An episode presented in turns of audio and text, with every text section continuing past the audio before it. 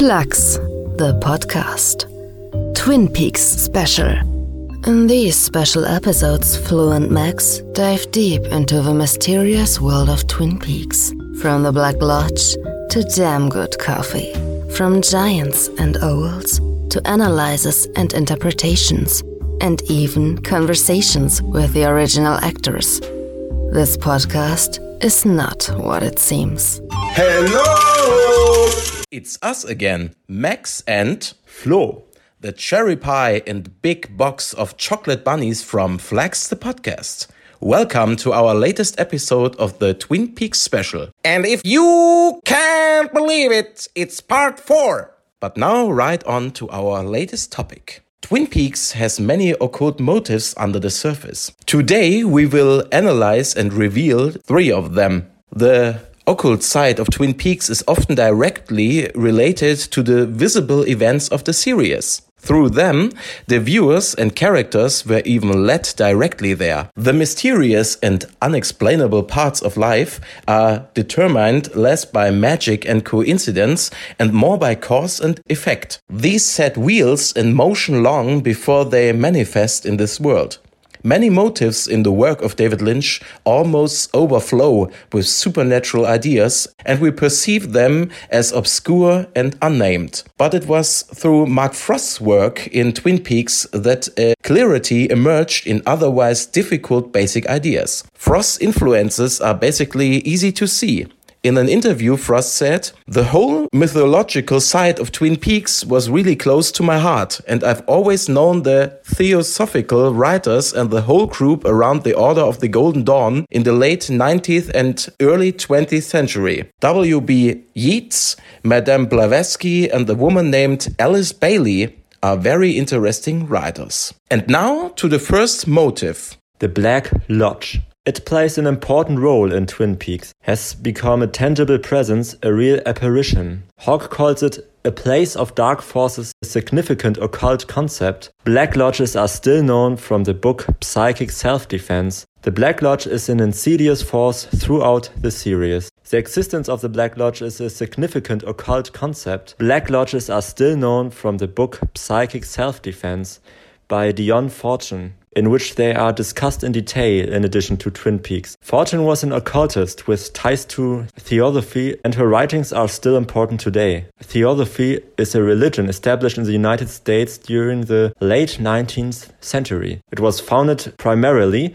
by the Russian immigrant Helena Blavatsky and draws its teachings predominantly from Blavatsky's writings. Categorized by scholars of religion as both of new religious movement and as part of the occultist stream of Western esotericism, it draws upon both older European philosophies such as Neoplatonism and Asian religions such as Hinduism and Buddhism. The term lodge originated in Freemasonry. There it refers to the Great White Brotherhood, sometimes called the Great White Lodge, a group of ascended masters that acted as the mother lodge for all the smaller occult groups. That's right, that's exactly where I got the Black Lodge from, Frost said when asked about Fortune's book in the interview mentioned earlier. Fortune explains the Black Lodges as sinister centers of influence where black magic is practiced by unscrupulous individuals. Everything the Black Lodge is, the White Lodge is not. The Black Lodge is the shadow self, the so called White Lodge's counterpart, an antithesis of virtue and where benefit spirits are not.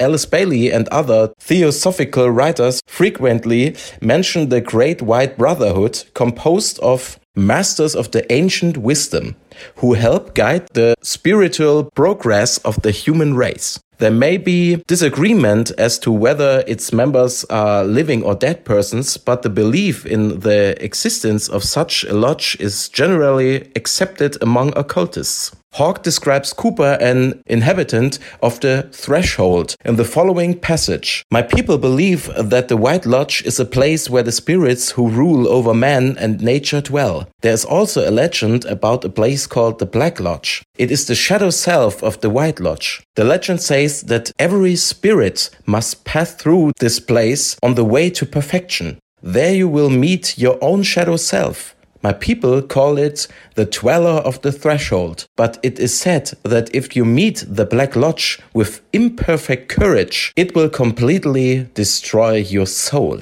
confrontation with the dweller of the threshold is one of the final tests for the seeker on the verge of attaining spiritual maturity. And the battle can either liberate or destroy the aspirant's soul. And Mark Frost is an acknowledged student of the writings of Alice Bailey. This dweller is the sum total of all personality traits that have remained unconquered and must be finally overcome before initiation can take place.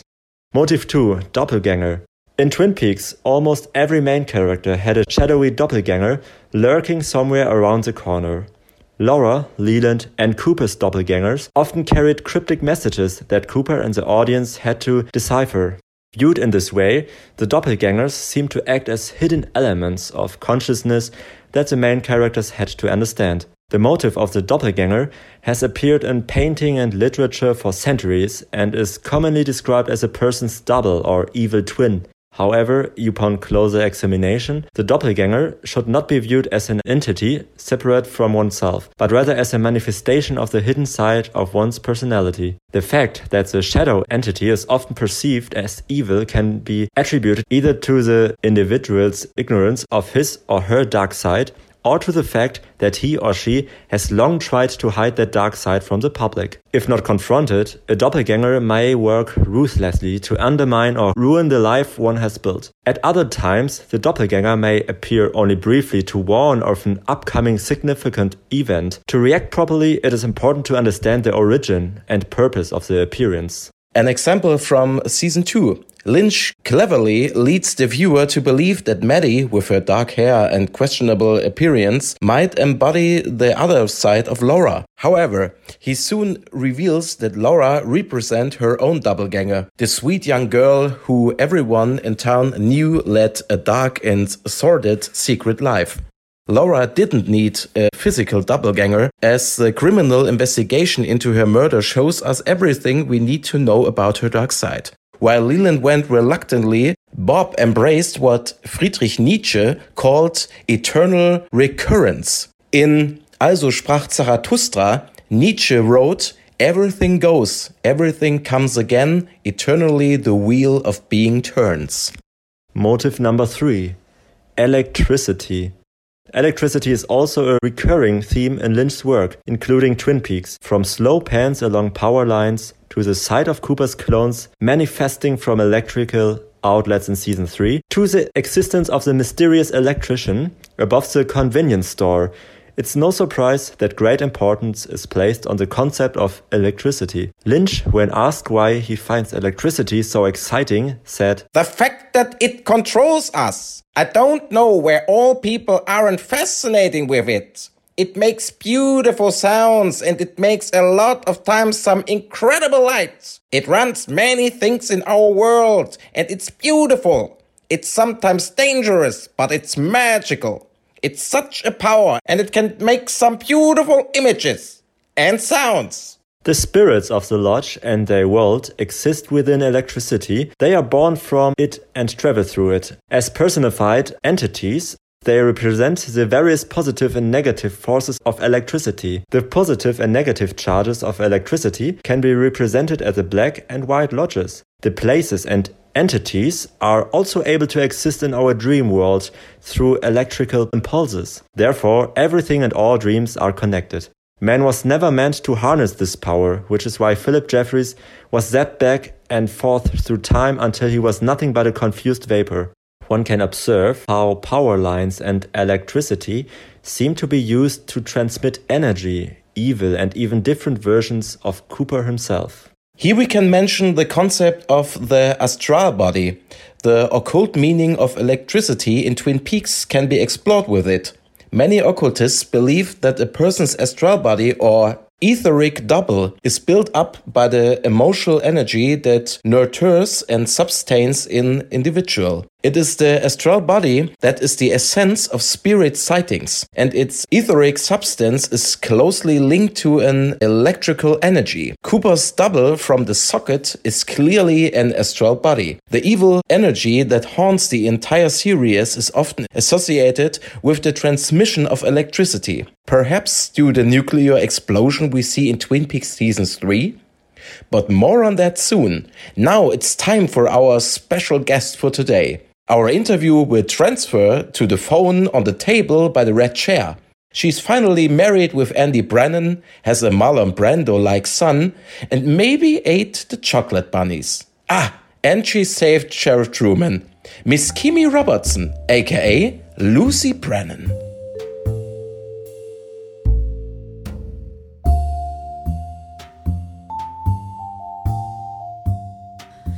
Hello, it's Kimmy Robertson. Hello, Miss Robertson. Welcome to our podcast. We hope you're fine. I am well. I can think straight.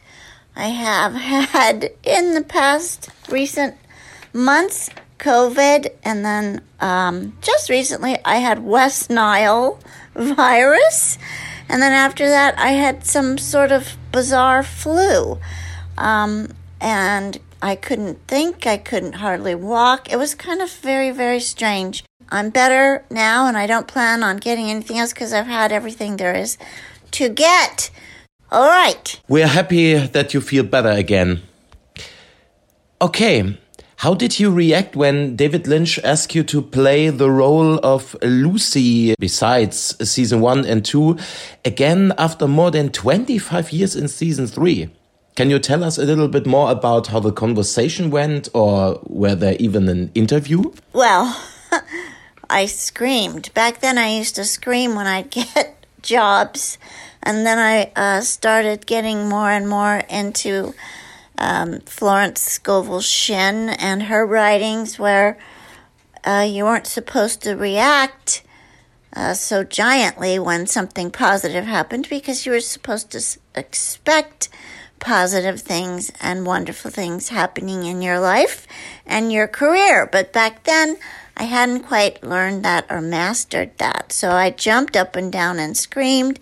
I called my friend Brian and said I got the part because I had gone into interview um, at Propaganda with David Lynch and Mark Frost, and I was given sides to read uh, Audrey and Shelley sides, you know, parts of the script.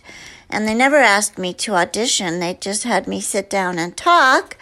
And I had a bunch of questions I wanted to ask David Lynch because I had watched Blue Velvet in preparation for this meeting.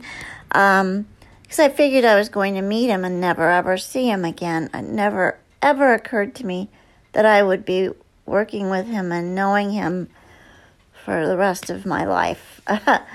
um, so I had all these questions, and I don't remember the questions anymore. I know one was about the ear. They were esoteric, very spiritual questions, and I ended up talking about this trip I had just come back from to Hawaii, where my boyfriend at the time, Kelly Asbury, who just recently passed away, was um, driving me to uh, Hana. We were driving to Hana, so we were on the road to Hana, and uh, we stopped to look at a map or something, and there was no one anywhere. The road was completely empty, and all of a sudden, a man popped out of the bushes and had a pineapple in his hands, and he went, "Hey, want to buy a pineapple?" it's only five dollars and i went oh no thanks and he started yelling and so finally i bought the pineapple and he went back into the bushes and i told david lynch you know have you ever noticed how if you take people and put them in paradise they don't become zen like they don't become meditative they don't become uh, spiritual or high highly vibrating individuals they become crazy and he's he was nodding and smiling. Yep, yep, yep. So, and I do remember the answers to my questions about the stuff um, I was asking about, like um, Blue Velvet. He always answered with, and still does answer with, "Well, what do you think?" Well, um, for for the return, um, my mother was here. I, she lived here with me the last six months of her life. And so she was downstairs in her room taking a nap. So I went upstairs to take a nap too, and my phone rang. it was Sabrina Sutherland, and she said, Kimmy, do you have a minute to talk to David Lynch? And I said, Yes, I do, of course. And so he got on the phone and he was saying, um, You know, Lucy calls me Lucy. Um, we're planning on bringing Twin Peaks back for a third season, and I was hoping, anyway, he went on to ask me if I would like to participate, and um, I was saying yes. And as the conversation was going, I didn't realize when we were done, I went to hang up the phone and I, I realized I had slid off the bed and somehow slid under the bed and I was looking up at the bottom of the mattress when I had finished the conversation with David Lynch. So that just goes to show you what it's like when you talk with him.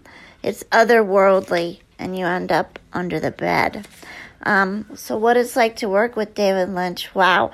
I noticed this right off the bat. Um, when I was first working with him, he took me aside before we did our first um, our first scene together, which was the one about the black phone, not the brown phone. This was in the pilot. He said, Now Lucy is very fastidious. She is not stupid. She's not dumb. She's very smart and has her finger on the button of everything that happens in Twin Peaks. And the reason she does that is um, to protect the sheriff, to help the sheriff to do his job. So, knowing that and every piece of information that you give to him is to help him do his job quicker, safer, and better. Knowing all that, uh, the phone is ringing. You answered it. It's Pete Martell up at the mill. He has something very important to tell the sheriff, and you need to get that information to the sheriff as quickly as possible. But you recently redecorated the waiting room of the sheriff's station, so everything's in a different place. I need you to tell me how would Lucy tell Sheriff Truman which phone to answer now that everything is slightly different?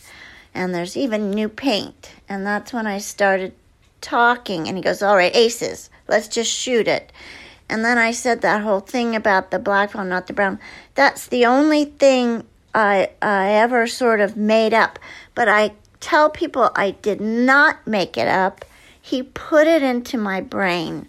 He drew it out of my brain. We both reached up and got it out of the Akashic record together.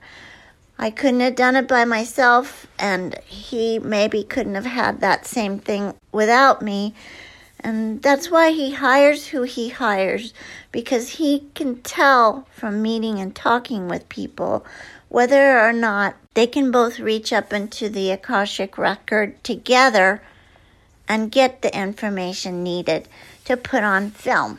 What do you think about your character in Twin Peaks The Return? You have your son Wally, you ate that chocolate bunny, are still together with Andy, and even shot Evil Cooper. What makes your role so special? I didn't know I was going to be shooting uh, Evil Cooper, and the day that I did that, uh, I came onto the set and I saw David Lynch walking around with a gun in his hand and he saw me arrive on the set and he said he motioned to me to stay right where I was. So I stopped right in my tracks and he came over to me and he said, "Lucy, I need you to hold this gun, act like you're to like you're shooting it."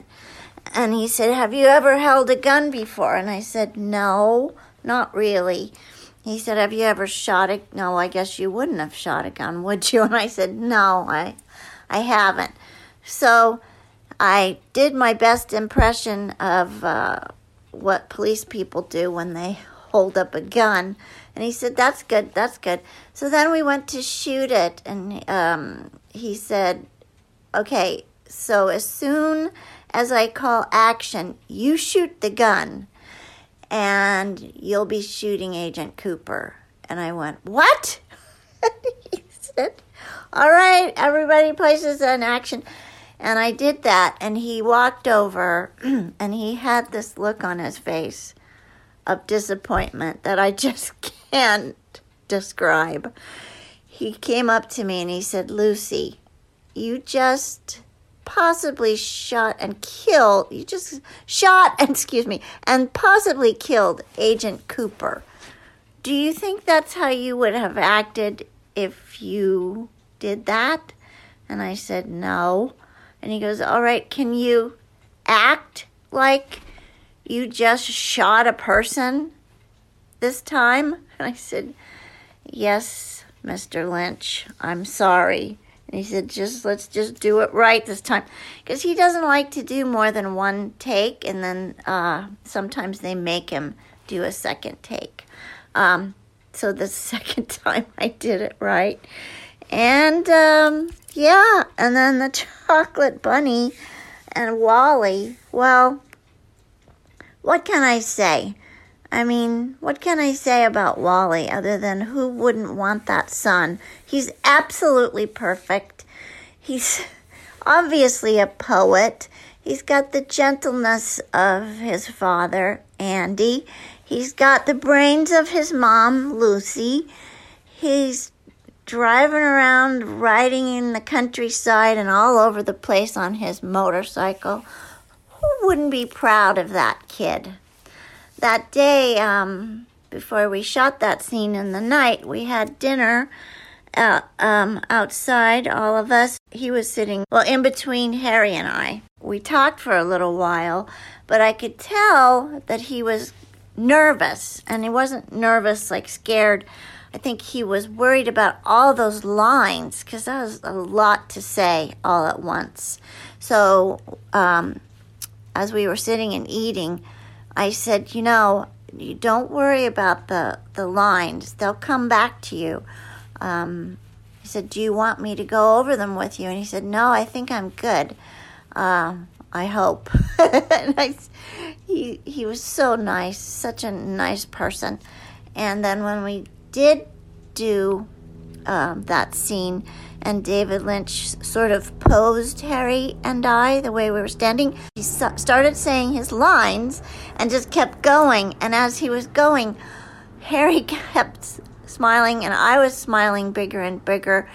And I could feel uh, everyone on the set smiling so everyone was really um, proud of him and pulling for him to say all those lines and how they're sort of incongruous. They don't come out exactly naturally when you read them. But he did such an amazing job. And then David Lynch said, Okay, I think we've got it. And the, the DP went, No, no, wait, wait. I think we need another one for coverage. I mean, I would really like another one. And David Lynch said, um, Would you mind doing one more? So they ended up doing one more and then a half of one with the camera moved. So that was that was really amazing to be right there in the middle of that. And Wally is the best son anyone could ever have. But of course, um, since he's not living at home anymore, Lucy and Andy didn't couldn't quite agree on what to do with his room, but they did get a new chair. Um, that whole beige chair and red chair thing was all about that room, um, so that they could watch TV in it and do uh, arts and crafts in Wally's old bedroom. And of course, eating the chocolate bunnies because uh, Lucy had a tummy problem. First of all, the fact that she would have to tell anybody that A, she did something wrong, and B, that she had tummy trouble, that's just mortifying for Lucy. She's very professional, and she never would have wanted to have to say that out loud. And um, that was very emotional for her. She was crying and. Um, David Lynch had asked me if I would mind crying, and I said, No, I don't mind at all. Um, so that chocolate bunny thing was mortifying for Lucy. It really was. But she lived through it, and what makes your role so special, gee whiz, I don't know. I think for me, what I love about Lucy is that she's honest and loving and she loves Andy and she's kind to him and then he's kind back. And that's just rare. And that's how you make a relationship work i imagine. I don't know. I haven't really had one um, yet right? Yet. There's still a possibility. Um, but their relationship works because they want to please each other and they want each other to be happy. And that's that is what I think is special about Lucy. Okay. Besides Twin Peaks, you have acted in a wide variety of films and classic TV series like Beyond Belief and Tales from the Crypt.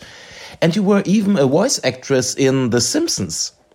Which of your work was your personal favorite, or do you have a special anecdote about your work? Well, I think my favorite thing I did perhaps was Beauty and the Beast, where I played Fifi, the feather duster. Oh, no, no, I have been burnt by you before. That's Fifi. Um, that was one of my very favorite things because they just called me in. They said, Kimmy, can you go over to Disney this afternoon? Um, they've got a little part they want you to read. So I didn't know I was working. I thought I was auditioning. So I got there and we did that in a theater and they were doing a making of. Uh, so there was people everywhere and a, a makeup woman, um, a makeup person, makeup and hair. She was there to help with the making of Beauty and the Beast video. And she happened to be from France. So I walked in, I'll backtrack a little, um, and they came out, let's see, who was it? Gary came out and said, "Here's your script. Can can you do a a French accent, by the way?" And I went, "Uh, real French or Disney French?" And he said, oh, "Disney French." And I said, "Yeah, I think." and he said, "Well, wait a second. We've got I think her name was Marie. Marie here, our hair and makeup person." She's from France. Uh, let me go get her and she can help coach you on any words that you might not know how to, where to put the accent. so she did come and help me with a few words. Gosh, I don't remember what they were now, but that did help me a lot. It gave me just like when I learned how to do an Irish accent, the person that was teaching me, because I had to do this on stage, told me that I is er, like I was born in, in Ireland. So it was more of a oi instead of I. And that really helped me in that time too. So this, whatever she told me, um, just really clicked with me. And I loved Fifi's character because she was uh, spunky and she was in love with Lumiere, the candelabra. And um, I loved how there were there was a whole cartoon show, there were ice skating shows. I got a lot, a lot, a lot of work from that one thing, and I think my favorite part was the when they did something called I think it was well, it was Fifi and Lumiere's anniversary of their first date. And it was maybe a half an hour video that was my favorite thing I ever did.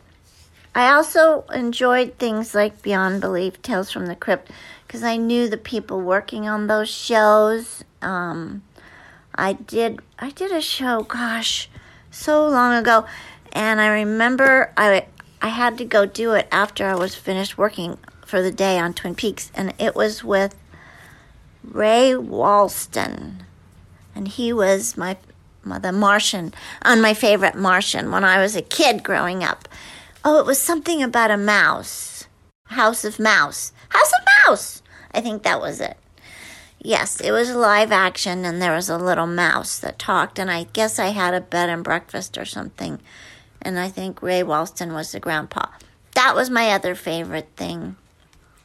And of course, when I did my very first movie, The Last American Virgin, you know, I didn't want to be an actor. I was a dancer at that time.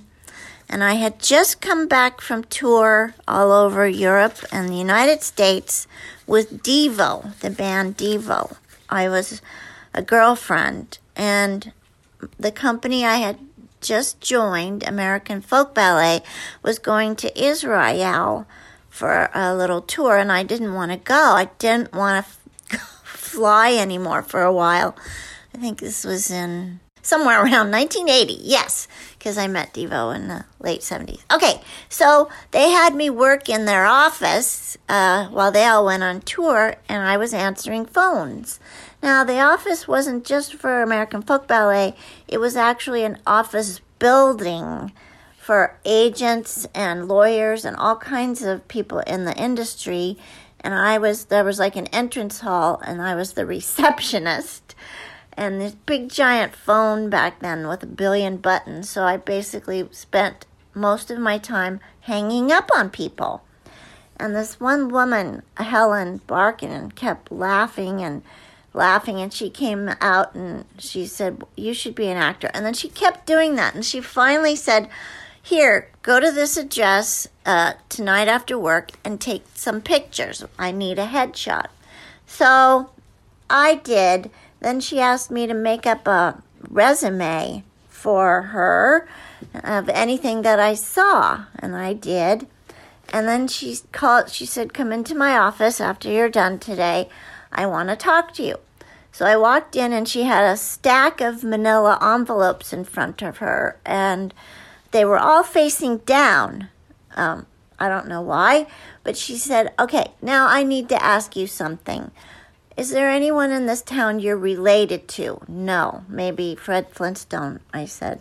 She said, Is there anybody that you know at all that could help you that I could send one of your pictures and resume to? No, I said.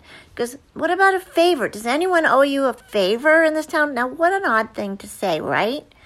I said, You know what? There is somebody that owes me a favor.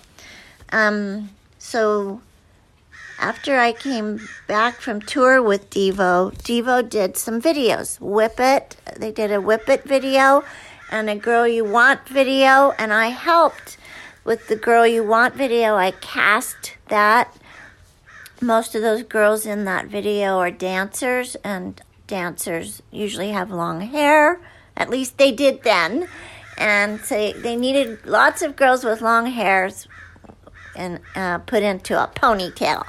So I and I also brought a lot of our sets um, from American Folk Ballet over for the Whip It video, like a stile, uh, picket, a split rail fence, a barrel, things like that. And John Thompson, who was um, the coordinator of those videos, said thank you for helping, and I officially owe you a favor. So I remembered all that, and I said to her, Well, there's this man, John Thompson, who I helped with the Devo videos earlier this year, and he said he owes me a favor. Her eyes got really big. She picked up the top manila envelope and showed me the address. It said, John Thompson, CO, Cannon Films, 6464 Sunset Boulevard. So, cut to a few weeks later, I go in. I'm met at the elevator door by John Thompson. He said, Kimmy, this is your favor. You coming in. I happened to see your picture. I told them to bring you in, but that's where the favor ends. The rest is up to you. I can't do anything for you from here. I said, Wow, thanks, John. Cool. And I just figured, and I said to him, I don't want to be an actor anyway. And he said, Why not? And I said, Because I don't want to wear patchouli oil and I don't want to paint my fingernails black. Because where I went to college, you guys, everybody in the theater department wore patchouli oil and the women had black nail polish. So I know, very silly.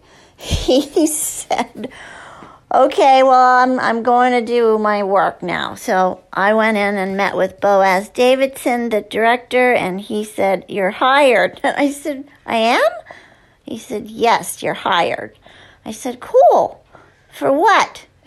Because I hadn't read anything, I hadn't auditioned. And he said, I don't know. I'm doing three movies, and um, I want you in one of them, whichever one I do first. So a few days later, it was Saturday, I was over at um, ABC Prospect, which is where they do soap operas like General Hospital, and they do, oh, what's that hospital show that's been on Grey's Anatomy? And they did back then, Dick Clark, Dick Clark's American Bandstand, and Devo was on that Saturday. So I was there waiting in the parking lot for my friend Beep, who is a dancer. Um, they needed people to dance in the cages, and he was coming to help me do that. Dance in the cages up in the air to Devo. but uh, this girl came um, first before my friend Beep got there. She was a friend of mine, Robin Antin. And I was talking to her. We danced together. We knew each other, dated the same guy. And um, she said, Oh, my brother's going to be acting in a movie. Something about a sergeant. And I said, Oh, I'm in that movie too. So Steve Antin, it wasn't called Sarge, The Sergeant, it was called The Last American Virgin. And Steve Antin, her brother, was in that with me. So there. Robin did the Pussycat Dolls. That's um, what she is famous for. Thank you so much for being our guest. It was a pleasure to meet you and a lovely interview. We wish you all the best. Stay healthy and thank you again. I wish you all the best in the world. And remember, David Lynch always says love fixes everything. So we must love. We must love even the weirdos that are trying to take over the planet and the universe and uh, make them go away. We'll love them away. Okay, here's a kiss. Mwah! Bye. Bye bye.